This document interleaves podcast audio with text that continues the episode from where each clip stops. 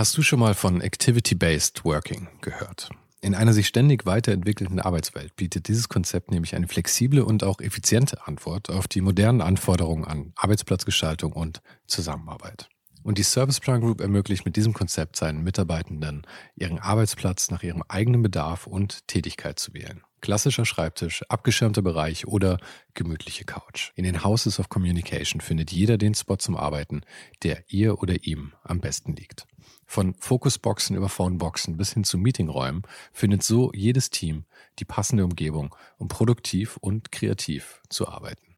Dieses Konzept, das sicherlich wegweisend ist, wurde bereits erfolgreich in den Houses of Communication in München, Hamburg und Berlin eingeführt und wird auch schon an weiteren Standorten umgesetzt. Und wer würde nicht gerne auf so eine flexible Art arbeiten? Also schau mal auf der Karriereseite von Serviceplan vorbei. Den Link dazu findest du direkt hier in den Show Notes dieser Folge. Und vielleicht kannst auch du dann bald schon in den Genuss von Activity-Based Working kommen.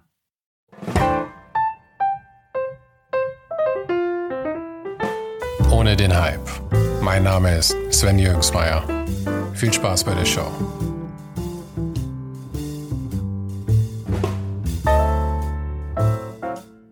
Julian Baumanns Portfolio liest sich ganz schön beeindruckend. Sportler wie Jerome Boateng und Usain Bolt, Schauspieler wie Kida Ramadan und Heiner Lauterbach und Künstler wie der Rapper Massiv oder der Maler Georg Baselitz. Er hatte sie alle schon vor der Kamera. Aber an einem trüben Herbstmorgen im Hof vor seinem Studio gesteht er, dass die Aufregung vor jedem Auftrag immer noch da ist. Er erzählt von seinem Shooting mit dem japanischen Starautor Haruki Murakami, von unerwarteten viralen Hits, von Ästhetik und Moral in der Fotografie und davon, wie sich seine eigene Arbeitsweise über die Jahre verändert hat. Hier ist mein Gespräch mit Julian Baumann.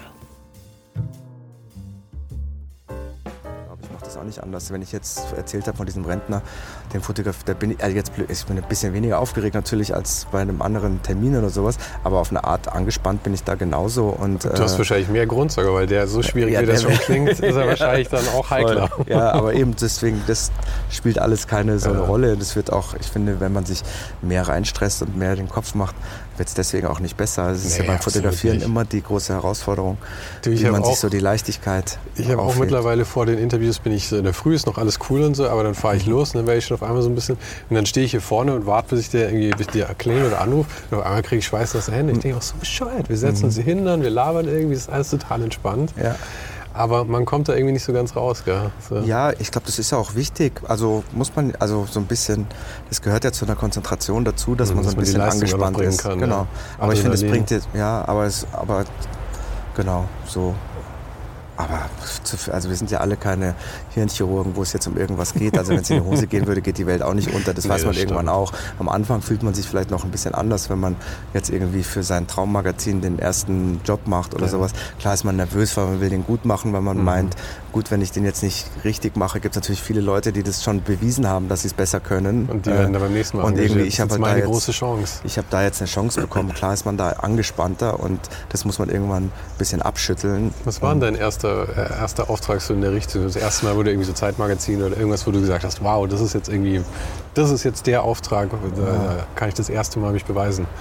Puh, da müsste ich jetzt echt überlegen. Also es war ja schon so, dass man im, im Studium war das immer natürlich so die üblichen, also wir haben alle angefangen für äh, für Neon zu fotografieren, noch als Studenten. Und mhm. das war natürlich da immer so ein bisschen naheliegend, weil das ähm, Münchner Verlag. Und ja, weil sie in München Jugend, saßen, genau, und Jugend natürlich junge Leute suchten und man selber quasi da seine Kumpels casten konnte für mhm. Sachen und auch viele einfach alles selbst produziert, weil das heißt, es gab irrsinnig viele Bilder, die da äh, in Auftrag gegeben wurden jeden Monat. war sowas. das Budget dann auch entsprechend niedrig oder haben die sogar nee. tatsächlich bezahlt? Ach, das war so ehrlich gesagt, wahrscheinlich war es für die Verhältnisse damals niedrig, weil äh, Glücks war einfach so, wie jetzt heute bezahlt wird. Mhm. Also so, ja, genau. Nee, das war, war also für, für einen äh, Studenten ist es ja eh alles, äh, alles viel und aufregend Geld. und blöd gesagt, macht man es am Anfang oder auch immer noch im besten Fall ja nicht fürs Geld, sondern weil man halt irgendwie äh, halt da sich hingesehnt hat, dass man irgendwie äh, veröffentlicht wird mhm. oder, oder dass man gebucht wird. Oder ja. das, das, da steckt ja auch eine Wertschätzung dahinter, dass jemand irgendwie deine Arbeit so interessant findet, dass er sich dass er neugierig drauf ist, wie du was umsetzt sehr, ja. und sowas. Und klar, deswegen war das eigentlich egal. Das Erste, was ich da fotografiert habe, deswegen, wenn du fragst, was war das Erste, wo du dachtest, ich habe das, ich geschafft, das war eigentlich, wenn, als die das erste Mal angerufen haben, weil das... Ähm, weil es eben das erste Mal der Moment war, dass jemand sich für dich entschieden hat mhm. als äh, Fotograf. Und du hast dich nicht aufgeregen müssen. Es war Neon-Bilderrätsel. Äh, und das natürlich, das, das, das, also ja, das ist jetzt nichts, was man heute zurückschauen würde und sagen, ja, das war genial, weil man hat man ja irgendwelche, ich habe deutsche Bandnamen äh, illustriert und dann mhm. war das mhm. so ein Quiz äh, und das waren fünf Fotos, die man machen musste. Aber klar, ich erinnere mich noch, wo ich war, als ich ja, angerufen wurde und, und äh, dementsprechend aufgeregt und mir irgendwie drei Wochen lang einen Kopf gemacht und sowas. Mhm. Äh, und später, wenn sowas gewesen wäre, hätte man das an einem Nachmittag vielleicht fotografiert oder sowas, aber und wäre besser gewesen. Aber ja, da hat man sich halt voll, spontan reingegangen. Rein.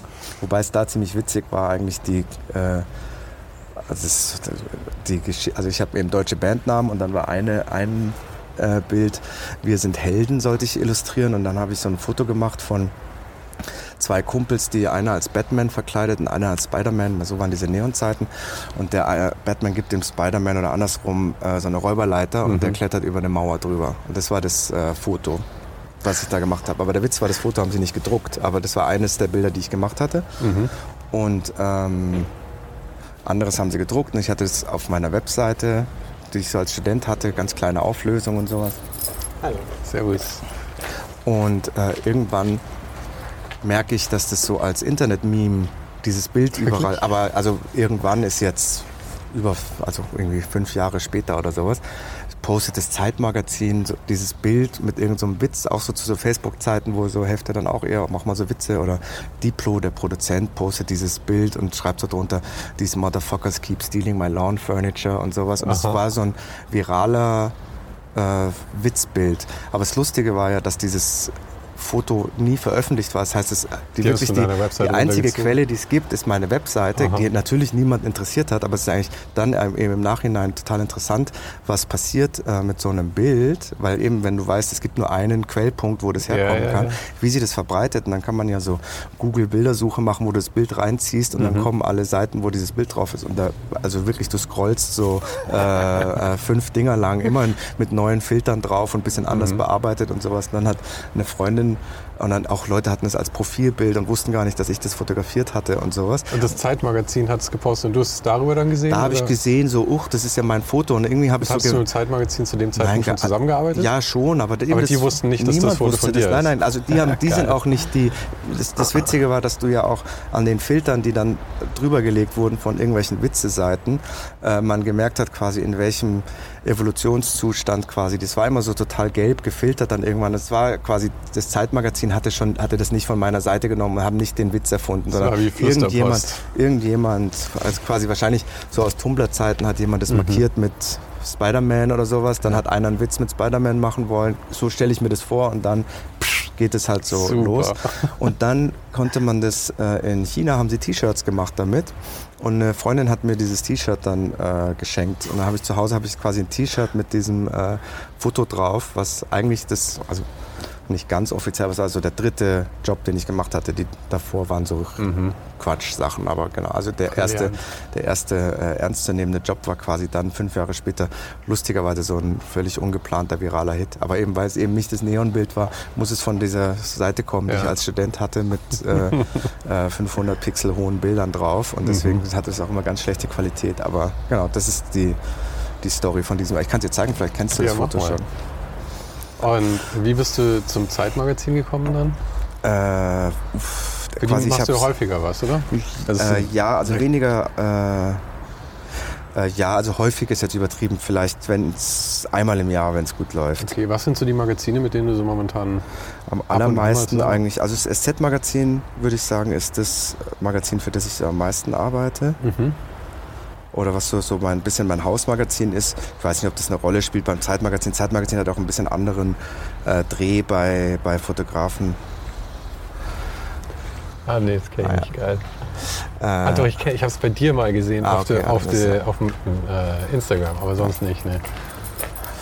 Ähm, genau, das äh, Zeitmagazin macht ja viel mit Leuten, die äh, große Namen haben, irgendwie Jürgen Teller, Brigitte mhm. Lacombe oder sowas oder, oder auch äh, coole junge Fotografen oder auch Leute, die sie selber aufgebaut haben, dann groß geworden sind, geht es schon auch immer so ein bisschen. Meinst du, du äh, um zählst nicht mehr zu den jungen Coolen? Äh, ja, nee, das habe ich, nee, das, nee, weiß ich nicht, nee, nee, habe ich glaube ich noch nie. Ist ja auch nicht besonders äh, äh, so überzeitgeistig, wie ich fotografiere oder sowas, äh, sondern also und ich, genau, beim Zeitmagazin ist einfach, da geht es glaube ich auch ein bisschen mehr um Namen. Und dann ist es, ich glaube letztes Jahr habe ich zwei Geschichten oder sowas für die gemacht. Und da ist es manchmal, ja genau, läuft es manchmal über die Autoren, dass ich den, den Autor, gibt einen Autoren, Stefan Willicke, den ich total toll finde, mhm. äh, der auch in der Chefredaktion von der Zeit sitzt und ganz ein richtig toller Schreiber ist. Der arbeitet gerne mit mir zusammen und dann läuft es manchmal quasi an der Bildredaktion vorbei. Ich glaube, die haben jetzt nichts dagegen, dass mhm. ich da fotografiere, aber äh, genau, manchmal läuft es quasi direkt über den jetzt. Aber du wirst immer noch nervös bei bei, bei, bei, so Shootings, ja? Ja, es hat sich schon ein bisschen beruhigt, aber eigentlich schon, ja. Ja, ja doch, immer. Finde ich, also, finde ich auch. Und das ist jetzt ähm, ein großer Unterschied, wenn du jetzt eben irgendeine Privatperson fotografierst, ist es da deutlich weniger schlimm, als wenn du jetzt zum Beispiel Murakami fotografierst. Für, für wen war das? Für die Zeit habe ich Zeit. das gemacht. Was übrigens, ich glaube, vielleicht mein Lieblingsfoto ist, von ah, denen, die ich so bisher Aber welches dann? Das, wo er auf, auf dem Klavier. Ah ja, witzig, weil Genau, ja, das, ich, ja, das ist, da gibt es gar nicht eine gute Geschichte zu erzählen, aber äh, ob ich da nervöser bin, äh, ach, eigentlich, das, das habe ich mir abgeschminkt. Ich bin eigentlich, um diese Sachen bin ich nicht so nervös, ich bin eher nervös um die, äh, um die Frage so, wie sind Bedingungen, wie wird der mhm. Ort denn sein, quasi wenn ich den Ort gesehen habe oder ich, oder das war ja in, in Bayreuth auf der äh, Festivalbühne. Da hatte ich sogar auch schon mal vorher fotografiert gehabt, die äh, Wagner, ich weiß gar nicht, wie sie mit Vornamen heißt, die Festivalleiterin. Also ich mhm. kannte den Ort eigentlich schon. Ich weiß, wie so Theaterbühnen äh, hinter den Kulissen aussehen. Ich weiß, wie da das Licht ist und da habe ich einen Assistenten und Lampen dabei. Da bin ich eigentlich nicht so gestresst, weil ich das äh, weil ich dann so den Rahmen irgendwie so für mich kenne. Das sind eher so diese Sachen, so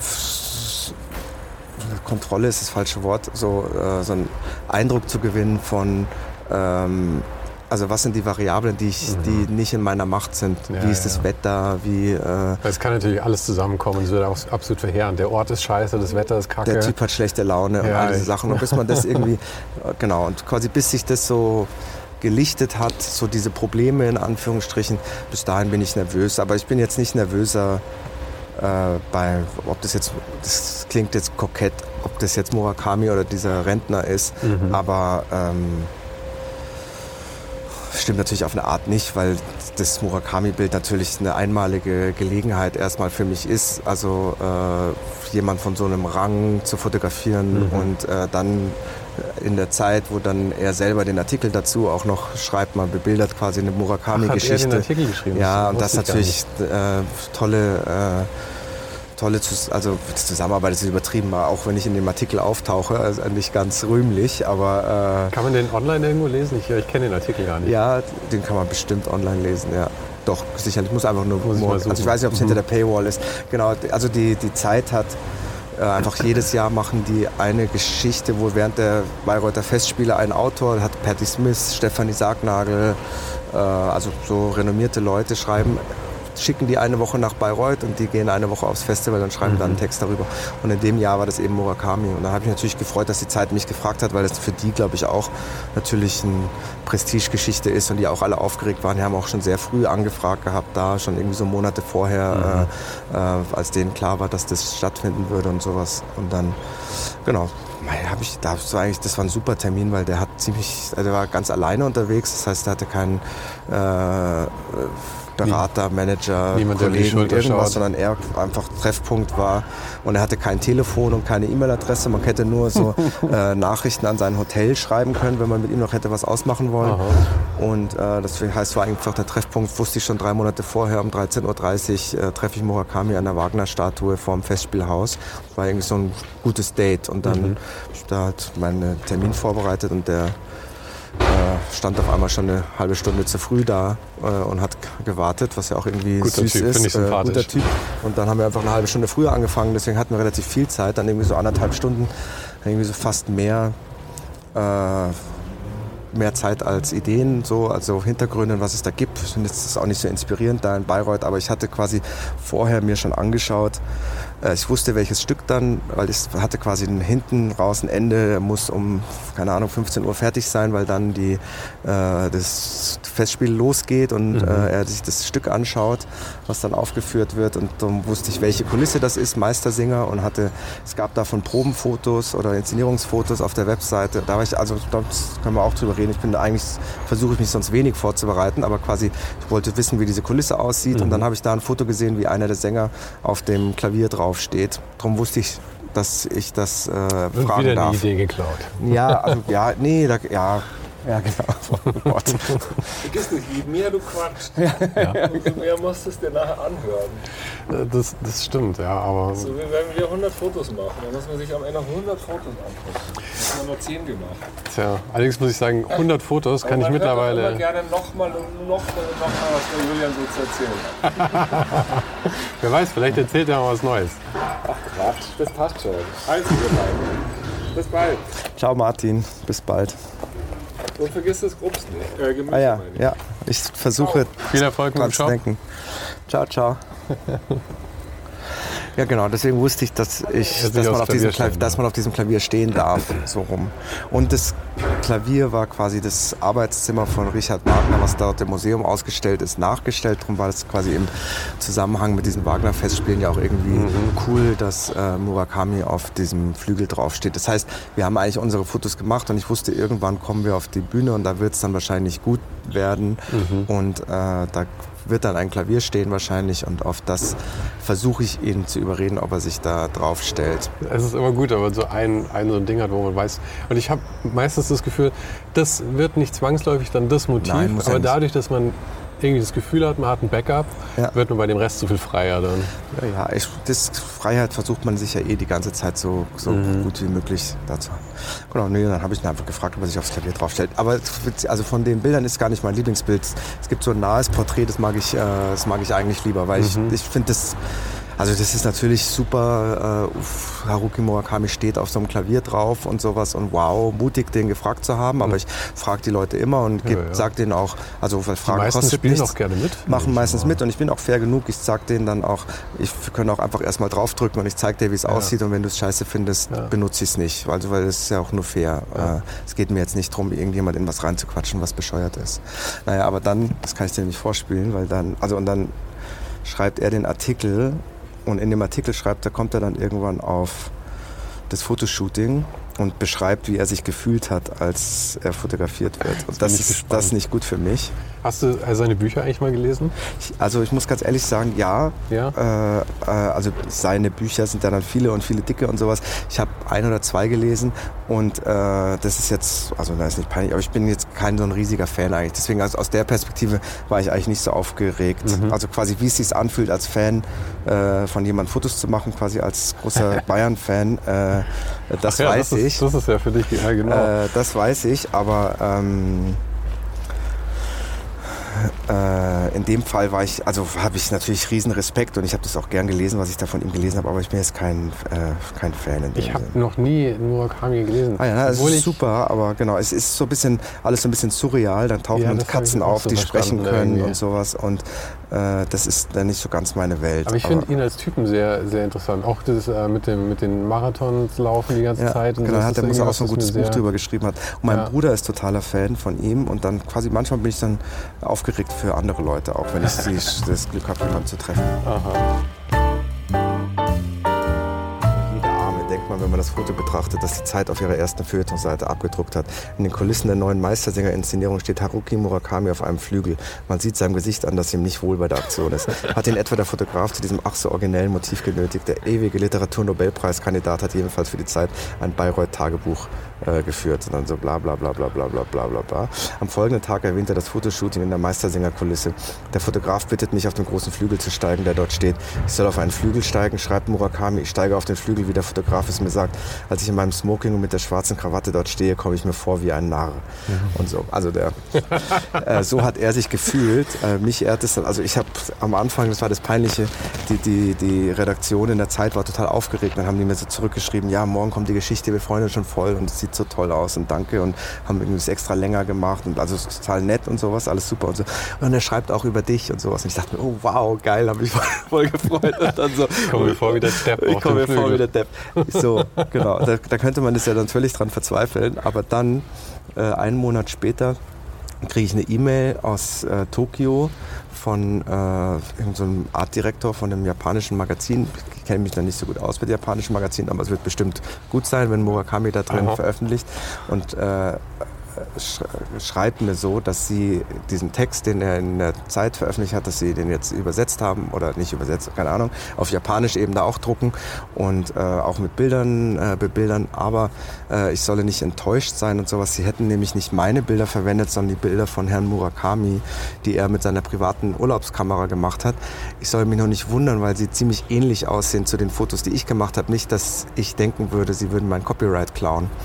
Jetzt ist der Witz nämlich, als ich Murakami traf, hat er mir seine Urlaubskamera in die Hand gegeben und hat gesagt, kannst du für mich mitfotografieren. Also ich habe die. Äh, du hast die Fotos Ich habe die gemacht, nur mit, mit seinem Apparat.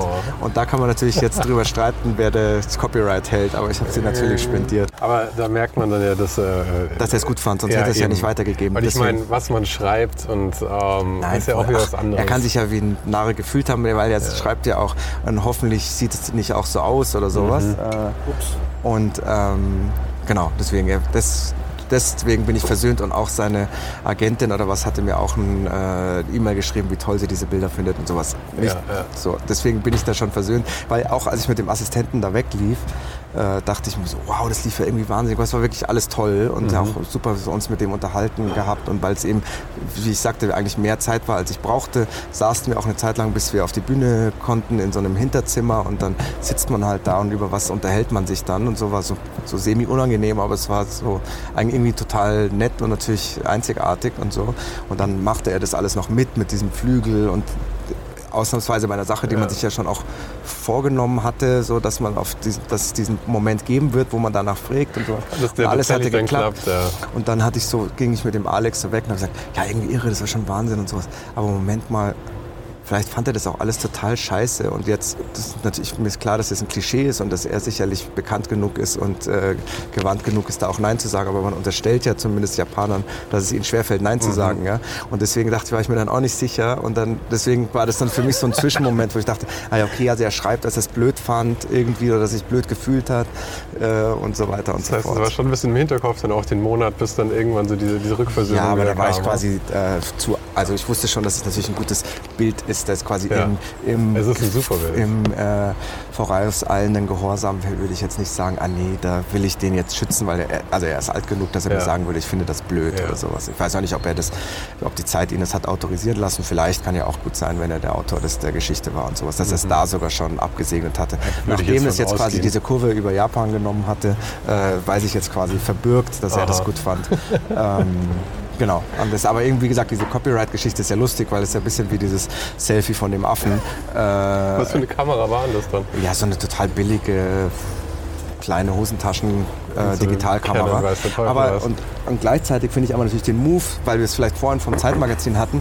Das Zeitmagazin hätte, glaube ich, auch so ein, äh, so ein Clou gemacht, weil ja die Idee schon lässig ist zu sagen, ah ja, das sind seine Privatfotos, dass ich das auf einmal, also die Unterhaltung finde ich ja viel interessanter als die Frage, äh, warum zahlen die dir kein Geld oder das ist doch dein mhm. Bild, sondern ich finde ja viel spannender die Frage, warum ist das technisch schlechtere Bild von genau derselben Szenerie, im genau demselben ja. Moment, von demselben Typen ausgelöst, warum das denn authentischer oder äh, wertvoller wird für den, für den äh, Chefredakteur, das so zu ja. machen. Warum fühlt es sich wie ein Scoop an, dass man sagt, wir haben die Urlaubsfotos von Murakami, obwohl er sie ja offensichtlich nicht selber gemacht hat und er sich offensichtlich nicht Klar. in seinem Urlaub zum Spaß auf Klaviere draufstellt. Und aber sowas, man kann es ja. selber kaufen, weil es authentisch, äh, ja. mehr authentisch Ja, ja genau. Und das finde ich, das ich ja total äh, interessant eigentlich, quasi Aha. diese die Frage, wann sind, wann haben Bilder oder wann sind Amateurbilder authentischer geworden als die, als die Reportage oder sowas. Es ja. war ja schon, finde ich, beim, es ging ja so ein bisschen beim 11. September los, dass man diese ganzen verwackelten Bilder von äh, vor Ort dann äh, mehr geglaubt hat oder mhm. äh, Tsunami-Berichterstattung, wo es auf einmal so Handykameras überall gab, da dann noch mehr als beim 11. September und die Sachen einfach live von Leuten fotografiert wurden, es nicht mehr darum geht, ist es ein schönes Bild oder das schöne, schöne Bild, das eher unglaubwürdiger macht als mhm. das äh, verwackelte Handybild von ja. jemandem, der das tatsächlich erlebt hat und dann sich die, die Frage stellt von so einer Nachrichtenreportage, genau, welche, welche fühlt man denn mehr? Geht es dann noch um diese komponierten World Press Fotos, ja. denen man ja schon nicht mehr, nicht mehr so sehr glaubt, weil, so, weil jeder mittlerweile auf eine Art auch Bilder lesen gelernt hat und äh, dem klar ist oder dass äh, wieder äh, manipuliert wird. Nur schon mit einem Bildausschnitt. Dafür ja. muss man ja gar nicht äh, photoshoppen. Ja, und dann finde ich ehrlich gesagt auch immer so ein bisschen die Motivation von Fotografen fragwürdig. Also ich finde es nicht fragwürdig, hinzugehen und auch Grausamkeiten zu zeigen. Aber warum das dann immer noch so hyperästhetisiert wird und dann auch noch äh, oft in so einer äh, ewig sich wiederholenden Bildsprache von immer im schönsten Abendlicht die größten Grausamkeiten. Klar, dann kann man so, also äh, ja, Aber das, ich glaub, das, das finde ich, das, bisschen, da tue ich mich schwer. Ich glaube, das hat vielleicht einfach ein bisschen was mit Einfallslosigkeit zu tun. Weil ich glaube, als Fotograf oder auch als, als Ja, warum Designer, soll ein schlechtes Bild machen? Mir ist völlig klar. Du hast halt ja, das Bedürfnis, es irgendwie mit einer gewissen Technik und auf eine gewisse Art irgendwie zu präsentieren. Und, äh, Aber das würde ich mit mir selber niemals vereinbaren können. Mhm. Zu, mir zu also, weil es gibt ja dann sicher den Moment, wo jemand, also naja, also müssen wir nicht so lange drüber reden, aber quasi so die Vorstellung, dass jemand irgendwie denkt, ein grausames Massengrab entdeckt oder sonst was und für, einen Funken, für einen Funken des Momentes sich darüber freut, dass in dem Moment auch noch das Licht spektakulär ist. äh, also das, das finde ich irgendwie fragwürdig. Aber was soll man den Leuten vorwerfen? Also das ja, muss ja nicht mit Absicht ein schlechtes Bild Du bist Bild ja auch nicht eine Person. Ich meine, diese Gedanken ja. laufen ja unabhängig voneinander. Das, du kannst ja trotzdem genauso darüber also außerdem muss man natürlich sagen, umso, umso schöner das Foto ist. Und ich meine, gut, vielleicht, wie du sagst, also mehr Leute erreicht es dann ja. vielleicht. Also, ist mir alles, äh, alles klar. Aber ich glaube, die Zeiten sind vielleicht auch ein bisschen vorbei. Aber ich sollte da nicht drüber reden, weil es ja überhaupt, überhaupt nicht meine Branche ist. Erstmal finde ich es ja toll, dass Leute so mutig sind, sowas auf sich zu nehmen, um äh, diese Geschichten zu erzählen. Wie sie das machen oder mit welcher Eitelkeit das verbunden ist, also geht mich nichts äh, mhm. geht mich nichts an. Ja. Aber so Reportagen machst du eigentlich, eigentlich nicht so wirklich, oder? Äh, schon, schon eigentlich hauptsächlich Porträts, ja, oft so. auch in Studio-Setting oder ja, halt das ist neu mit kontrollierten Studio. Das ist neu. Umfeld. Nee, das ist witzig, weil das ein totales Missverständnis ist, ja? weil auch im Studio das Umfeld überhaupt nicht kontrolliert sein soll okay. eigentlich, sondern das ist total äh, immer versucht, so frei wie es geht, die Sachen zu machen. Und so äh, Studiosachen, das ist eigentlich relativ neu dazugekommen, eher so, weil man ja seit keine Ahnung, jetzt mache ich das über zehn Jahre und sowas und dann will man ja auch nicht zehn Jahre lang äh, immer das gleiche Bild machen oder sowas, sondern mhm. sich auch auf eine Art irgendwie weiterentwickeln oder vorwärts bewegen. Und ich habe immer eben früher ganz viel alles mit vorhandenem Licht und kleine Tasche und keinen großen Aufwand und sowas und finde es auch immer noch super und bin froh, dass ich das auch in meinem Köcher so für mich selber habe. Aber dann habe ich immer gemerkt, dass mich immer mehr so Kunstlichtsituationen auch im im öffentlichen Raum und draußen, wenn irgendwelche Neonröhren oder das rote Licht von einer Dönerbudenwerbung irgendwie, das fand ich immer super, wenn ich solche Orte gefunden mhm. habe und quasi weil wir es vorhin von so, was kann ich kontrollieren und Nervosität und so hatten, war ich da immer so hyper nervös, weil man natürlich dann total abhängig ist von Orten, Locations, ja, äh, ja, Wetter, ja. Uhrzeit und sowas und so. Das hat mich, das hat mich so total gestresst. Da habe ich irgendwann gedacht, hey, also wenn ich immer rumlaufe und irgendwie hoffe, dass in der Dämmerung irgendwo eine Dönerbude eine bunte, bunte Shisha-Werbung im Fenster hat, kann ich ja die Shisha-Werbung auch mitbringen. Ja? Das macht es ja nicht blöder. Also wenn Tut es mir leid, Julian Baumann kann leider nur im Hauptbahnhofviertel ja, so ungefähr, Also so habe ich mich natürlich, man geht immer darauf ein, wo man dann ist und man will es ja auch irgendwie ehrlich umsetzen und sowas. Aber so kam es dann irgendwann, sich zu sagen, ah ja, also bist ja irgendwie naiv, nimm dir halt ein Licht mit, dann mhm. hast du den äh, Stress nicht. Aber ich mochte irgendwie Blitze nie so gerne, weil ich das sehen will, was ich, was ich mache und ja, sowas. Ja. Und dann kam das jetzt halt dann so auf mit immer mehr so LED-Sachen äh, und Zeugs und dass man halt auch leichteres äh, so kleine Dauerstrahler dann. Kleine Dauerstrahler, da kann ich dir gleich drüben zeigen. Ich habe auch so äh, Aris, die ich total gerne benutze, einfach so alte äh, Filmscheinwerfer mhm. und sowas.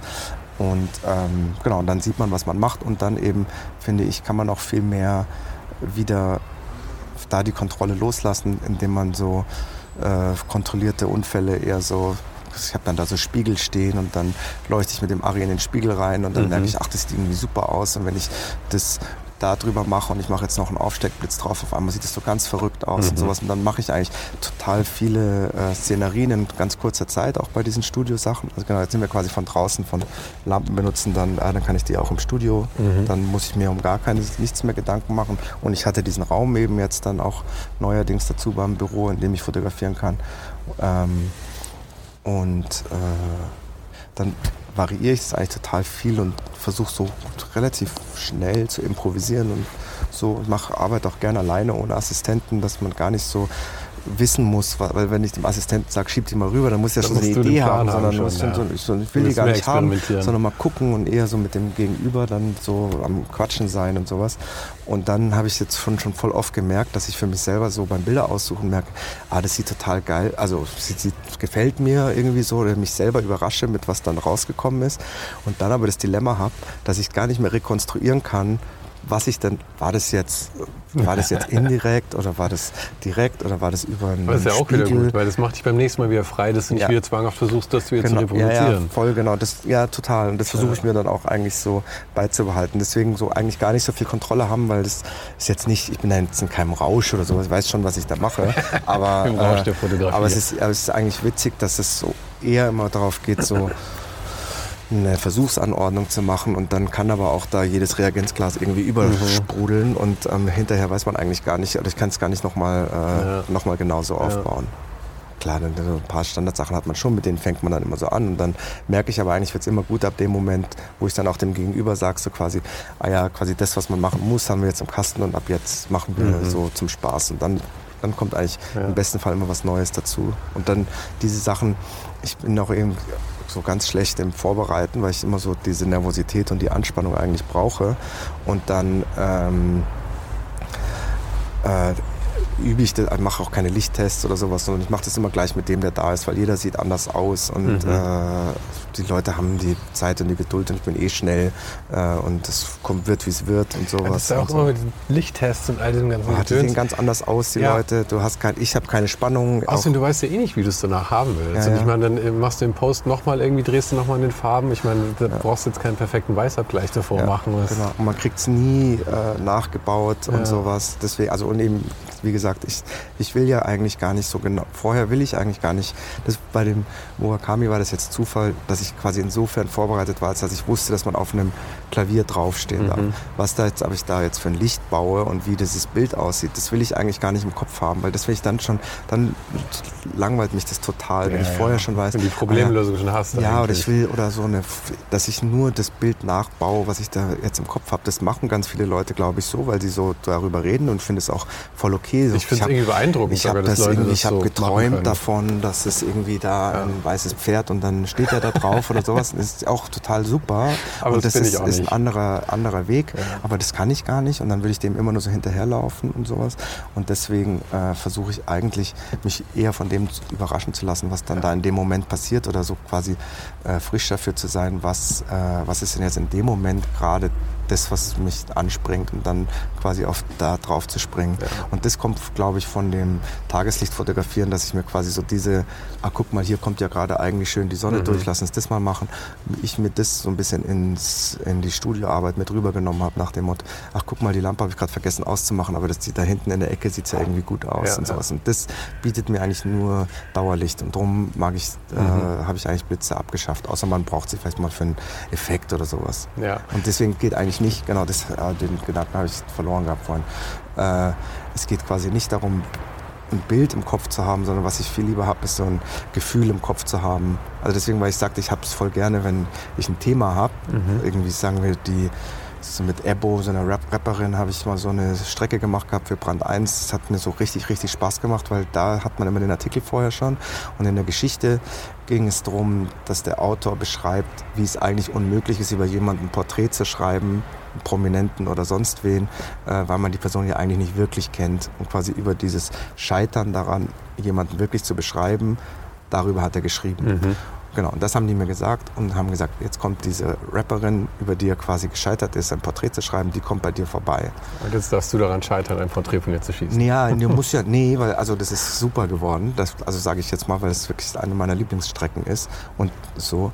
Aber äh, ich freue mich quasi das, man muss ja nicht, muss, also Scheitern ist dann das Thema. Man muss ja deswegen nicht, äh, genau. Nee, nee, aber es geht ja bei den Scheitern auch mehr um diesen ja. Irrglauben, dass man eben ein Bild, also in dem, in dem geschriebenen Porträt schon ein Bild von dieser Person erfasst und genauso, dass man ja, bei den Fotos ist, ist ja, genauso. Ich genau. meine, du machst eine Momentaufnahme, wie die Person gerade aussehen will, wie ja. du willst, dass sie aussieht, nicht genau. wie sie ist. Ja, ja, total. Außer es ist ein Radarfoto oder sowas, genau. Aber sonst, äh, genau, gibt es das ja nicht. Deswegen, klar mit den, du hast vorhin schon gesagt, dass du dich schon auch gerne über Kameras und sowas unterhältst, wie mhm. jeder wahrscheinlich zu einem gewissen Grad. Ich bin auch nicht ganz frei von, also würde ich doch schon mhm. gerne mal die Frage stellen, was so deine bevorzugten ah. Werkzeuge gerade sind. Mhm. Eigentlich ist es total einfach, genau. Ich fotografiere ich habe es ist nicht so einfach, weil ich jetzt gerade am Wechseln bin, aber ich habe jetzt eigentlich alles, äh, was ich fotografiert habe, immer mit Canon 5D mhm. äh, Mark III, also so alte nicht, nicht mal die neueste, weil es mich eigentlich... Also Zooms oder Festbrennweiten? Ja, ganz früher immer äh, Festbrennweiten, da hatte ich immer zwei Bodies und äh, manche Sachen, man ist so manchmal so langsam irgendwie auf den Trichter zu kommen, dass man es auch Sachen auch anders machen kann, einfach weil ich noch äh, analog studiert hatte quasi und dann Du hast noch analog studiert? Ja. Du warst doch 2007 für. Ja, okay, ja aber da war, gerade, da war gerade 5D ja. 1 und es war quasi Stimmt. auch Umbruchphase in dem Sinn, als dass man jemand, der digital fotografiert hat, der hat das Medium nicht geliebt und sowas und das quasi mhm. da, was Salam. wir alle machen wollten und sowas war, da haben die haben das alle auf äh, Film gemacht, genau. Und das war natürlich dann, da habe ich immer so äh, Mamiya 7 und Pentax 6, 7, äh, mhm. 10 Bilder auf dem Film, Festbrennweiten, kein Autofokus und sowas, also so richtig mhm. so oldschool oldschool.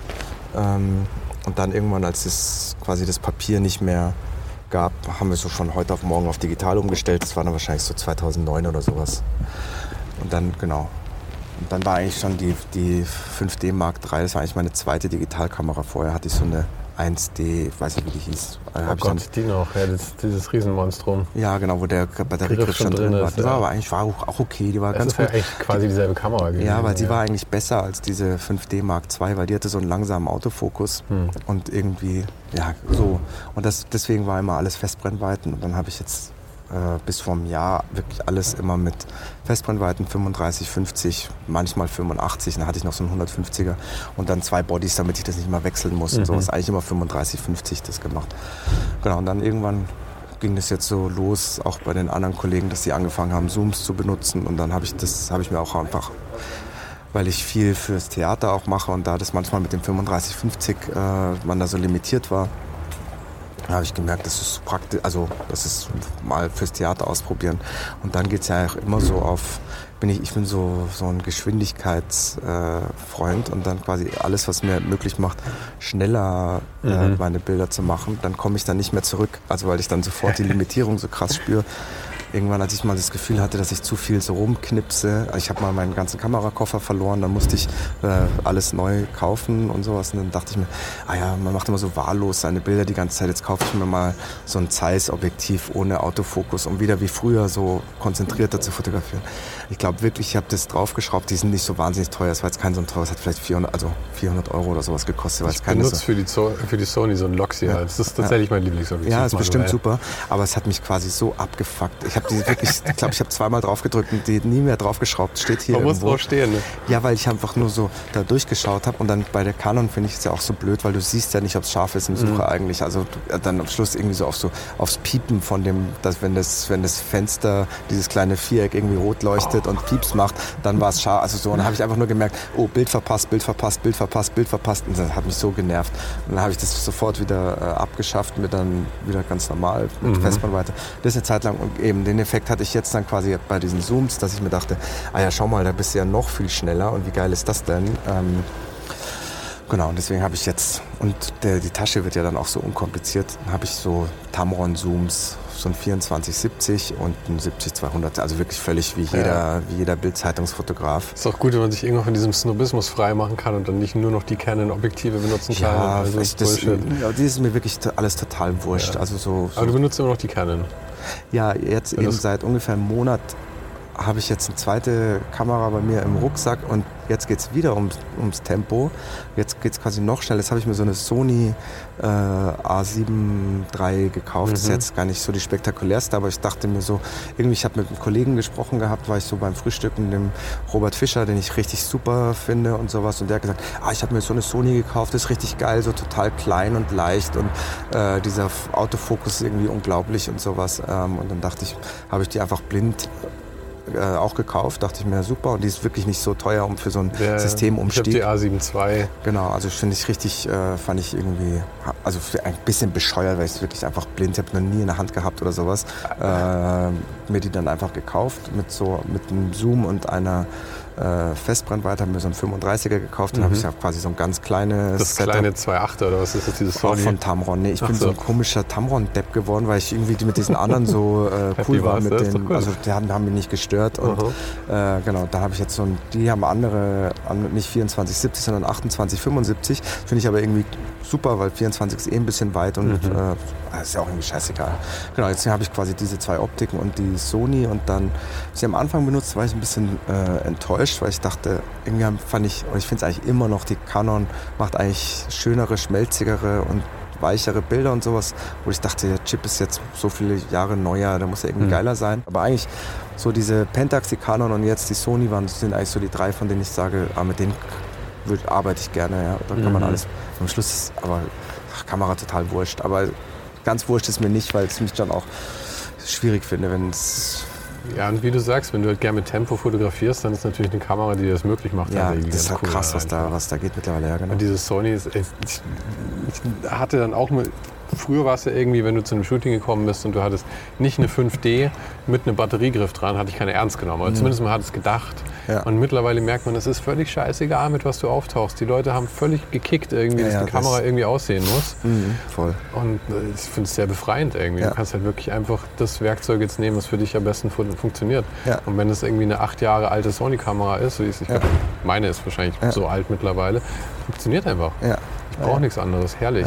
Ja. Endlich nicht mehr 8000 Euro ausgeben für das nächste Modell. Ja, das ist krass geil. Eben, das ist jetzt, die sind auch alle so teuer geworden beim Rauskommen. Das fand ich jetzt bei dieser Sony auch irgendwie super. Ich glaube, ich habe 2000 Euro ausgegeben mhm. und war mhm. quasi fertig. Und muss man jetzt ja nicht fünf super Prime-Linsen kaufen oder sowas, sondern einfach so genau ein Zoom und ein, ein kleines 35er, damit man so was für auf so Reisereportage was dabei hat, was man schnell in die Tasche packen kann. So. Mhm. Mhm.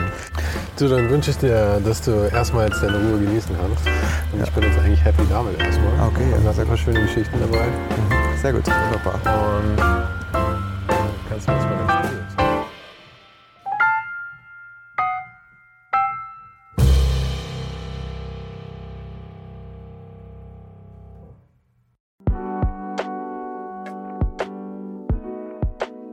Das war's für heute. Falls du gerade eine von den älteren Folgen hörst, ist es gut möglich, dass du jetzt ein zweites Outro hörst. Lass dich aber nicht von mir verwirren. Ich bin gerade dabei, ein paar Änderungen zu machen und dafür muss ich 150 Folgen neu schneiden und nochmal uploaden. Du kannst dir wahrscheinlich vorstellen, dass das ein kleines bisschen dauert. Falls du mich und die Show supporten möchtest, gibt's dafür ein paar Möglichkeiten. Auf patreon.com slash svensaro gibt's jede Woche Bonusmaterial exklusiv nur für Supporter. Und das für nur ein paar Euro im Monat, mit denen du mir helfen kannst, ohne den Hype noch lange, lange für dich weitermachen zu können. Es hilft natürlich auch immens, wenn die Show wächst und dazu kannst du deinen Teil beitragen, indem du deinen Kollegen und Kolleginnen davon erzählst. Freunde, Familie, du weißt am besten, für wen das noch was sein könnte. Und zu guter Letzt, falls du es noch nicht gemacht hast, bewerte die Show jetzt gleich mit fünf Sternen in deiner Podcast-App. Im Newsletter gibt es übrigens jede Woche völlig kostenlos inspirierende Tipps von meinen Gästen und mir. Den kannst du auf oninhype.substack.com abonnieren. Und alle Links findest du, wie immer, direkt auch hier in der Beschreibung und natürlich auf ohnedenhype.com. Im Archiv gibt's noch eine Unmenge anderer Gespräche. Unter anderem waren schon mit dabei Stefan Sagmeister, Mirko Borsche, Paula Schör, Mike Miri, Jeremy Format, Jonas Lindström, Mathilde Mutant, Olaf Heine, Eike König, Erich Spiegermann und, und, und. Scrolle einfach mal durch. Wir sind bei über 150 Folgen, wie gesagt. Und um ehrlich zu sein, kann ich selber kaum fassen, dass ich das Glück hatte, mit so vielen inspirierenden Menschen sprechen zu dürfen. Vielen Dank an Dominik Huber und Marc Capella von Moiré. Von denen stammt nämlich die neue Hausschrift der Show und die heißt GT Pressura. GT steht übrigens für Grilly Type, über die die Schrift zu mir kam. Und auch nochmal vielen Dank an Tobias Rechsteiner fürs Vermitteln. Der größte Dank geht aber natürlich an dich fürs Einschalten, fürs Zuhören und für deinen Support. Und wir hören uns dann hoffentlich nächste Woche wieder.